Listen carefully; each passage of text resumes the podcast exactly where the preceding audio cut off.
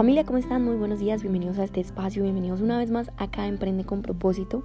Hoy vamos a hablar de un tema bastante importante y yo deseo que tú conectes, antes de iniciar con el podcast, deseo que demos gracias, gracias por todo, gracias por quiénes somos, gracias por lo que tenemos en este momento, gracias por las cosas de bendición que van a llegar hacia nosotros.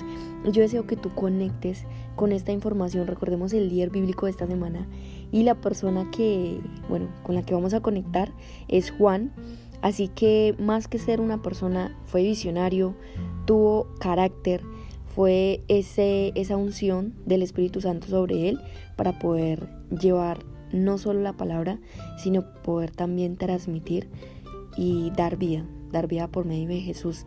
Así que vamos a recordar que nosotros te enseñamos a contraponer paradigmas limitantes.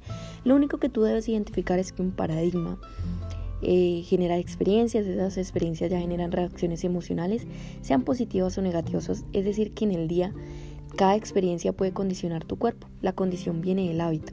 Entonces cada vez que tú conviertes una experiencia en un hábito, ya generas un paradigma.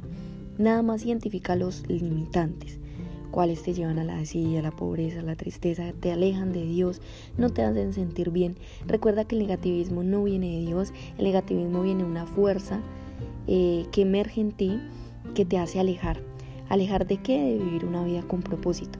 Tú has sido llamado para vivir con propósito, tú has sido llamado dentro de los planes de Dios, tú eres elegido.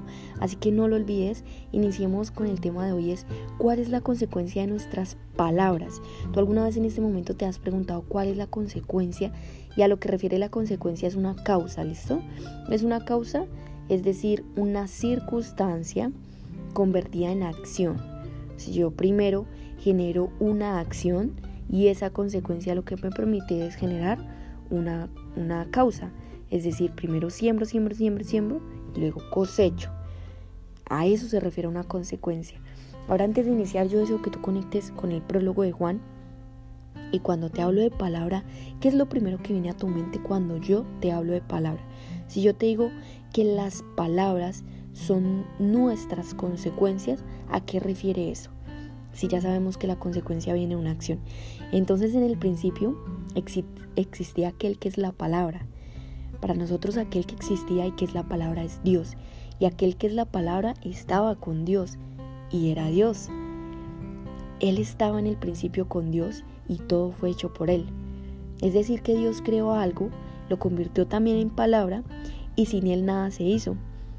Cuanto ha sido hecho en Él es vida y yo deseo que tú conectes con esto. Cuanto ha sido hecho en Él es vida.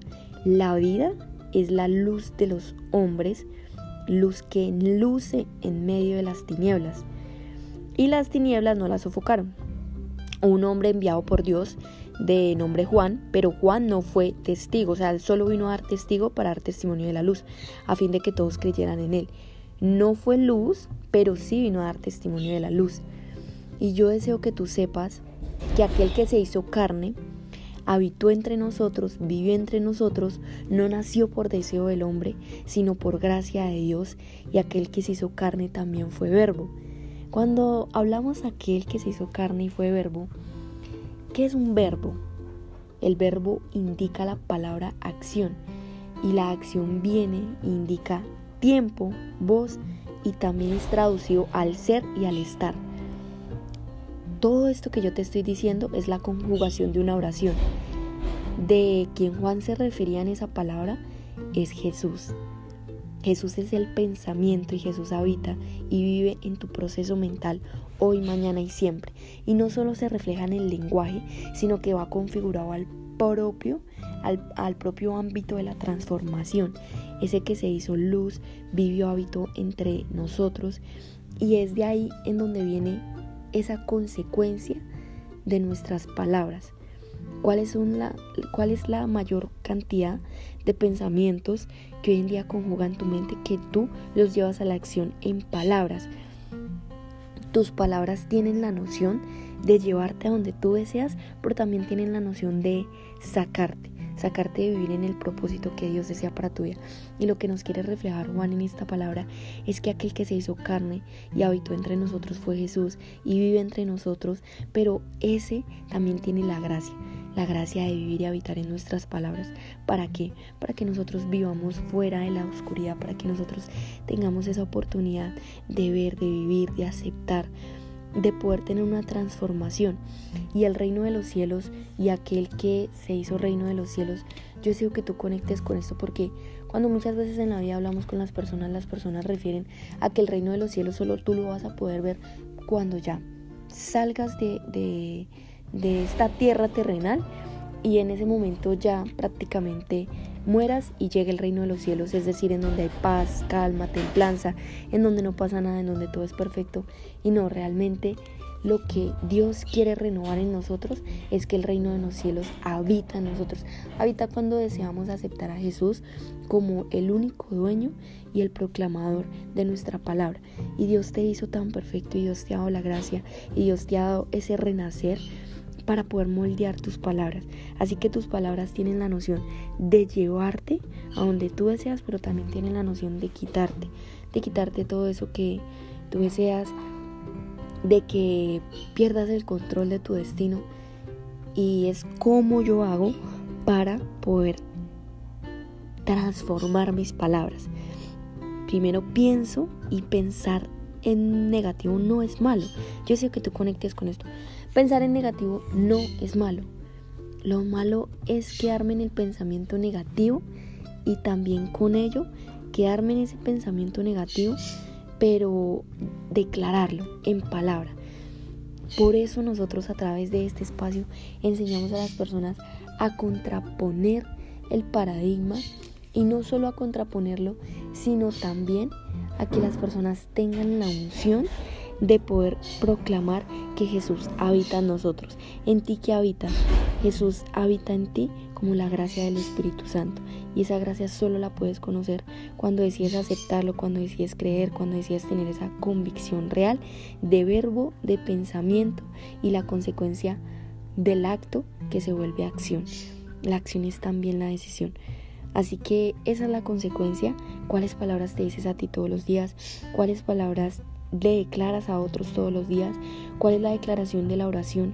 La declaración de la oración también no debe ser permitida en escasez, sino que debe ser permitida en abundancia y en prosperidad, porque es en ese momento cuando tú vas a recibir la gracia y el reino de los cielos que va a habitar en ti.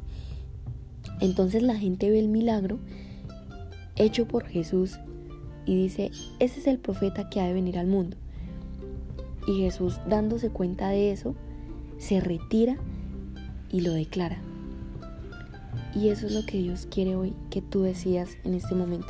Esta semana vamos a conocer muchísimo más de Juan, pero llévate esto. Ese es el nuevo testimonio, la nueva gracia y la nueva conformación de lo que Dios quiere para tu vida. Cambia tu manera de pensar para que así cambies tu manera de vivir. Solo así conocerás la gracia de Dios, esa que es buena, que es grata, que es perfecta, esa que no humilla, esa que todo lo puede, que todo lo merece. Esa unción de mejorar tus palabras, porque gracias a tus palabras esas son convertidas en verbo y el verbo se hizo acción y vivió y habitó entre nosotros, que es el reino de los cielos. Decláralo, profetízalo. Yo soy próspero, abundante, tengo amor, paz, templanza, dominio propio, tengo paciencia. Jesús habita en mí, es el Espíritu Santo habitando en mí. Si, si mi vida no es perfecta, mis acciones, mis pensamientos y la consecuencia de eso sí puede ser perfecto, porque lo recibo a Él, lo declaro y sé que Él vive y hoy reina en mí. Amén. Y bendiciones familia. Los amo. No olvidar que nunca olvides que Jesús habita en ti, que te ama, que va a estar contigo siempre. Pase lo que pase, Él estará contigo.